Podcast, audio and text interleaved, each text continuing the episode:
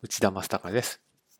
法人税の仕組みを分かりやすく簡単に解説するシリーズの今回は、別表4と別表5の1の会計とのつながりの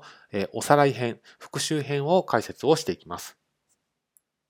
はい、まず別表4ですけれども、別表4は法人税版の損益計算書というふうにこれまでの動画で解説を差し上げてきました。具体的にはこんな感じになっていまして、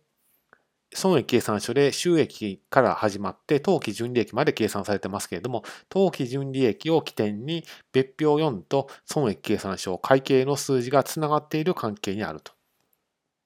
つまり、収益から始まって当期純利益を計算するまでの過程で、法人税的にコメントしたい処理、足りない処理っていったところを別表4で調整をして、課税所得を計算するというのが別表4の全体像になっています。ですから、この当期純利益が起点になって、え損益計算書と別表4はつながっている関係にあるというのが別表4になります。次に別表5の1ですけれども、別表5の1は法人税版の純資産の明細というふうにこれまでの動画で解説差し上げてきました。具体的にはこんな仕組みになっていて、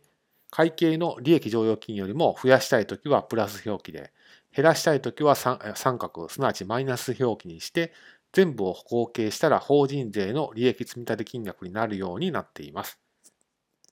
会計の利益剰余金よりも増やしたいときは、ですからこんな感じで利益剰余金がつながっていて、会計の利益剰余金よりも増やしたいときは、主に加算留保項目で、費用のタイミングが早いからそれは費用じゃないというような処理をする場合が一例です。減らしたいときは逆に言うと三角の処理をすればいいと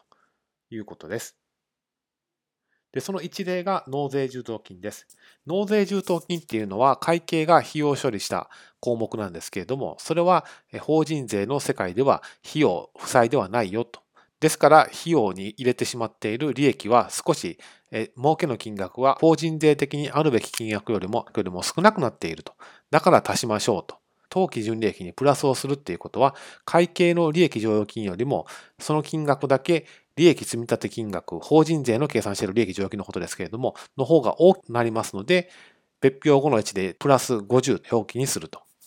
逆に会計が費用、負債にしていない項目を法人税の明細表上で負債にしたいときは、利益剰余金が会計の金額よりも法人税の利益積立金額の方が少なくなっていますと。それを表現するためには三角をマイナスにするということで。ですから、例えば納税中等金の場合ですと、会計は費用負債と認識しているのに、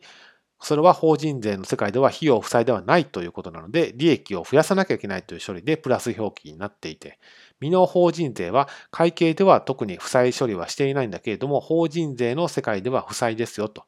その金額だけ会計の利益剰余金の方が多くなっていますので、減らす必要があると。だから三角20にしていると。三角表記になっていると。こういう仕組みになっているのが別表語の位置になります。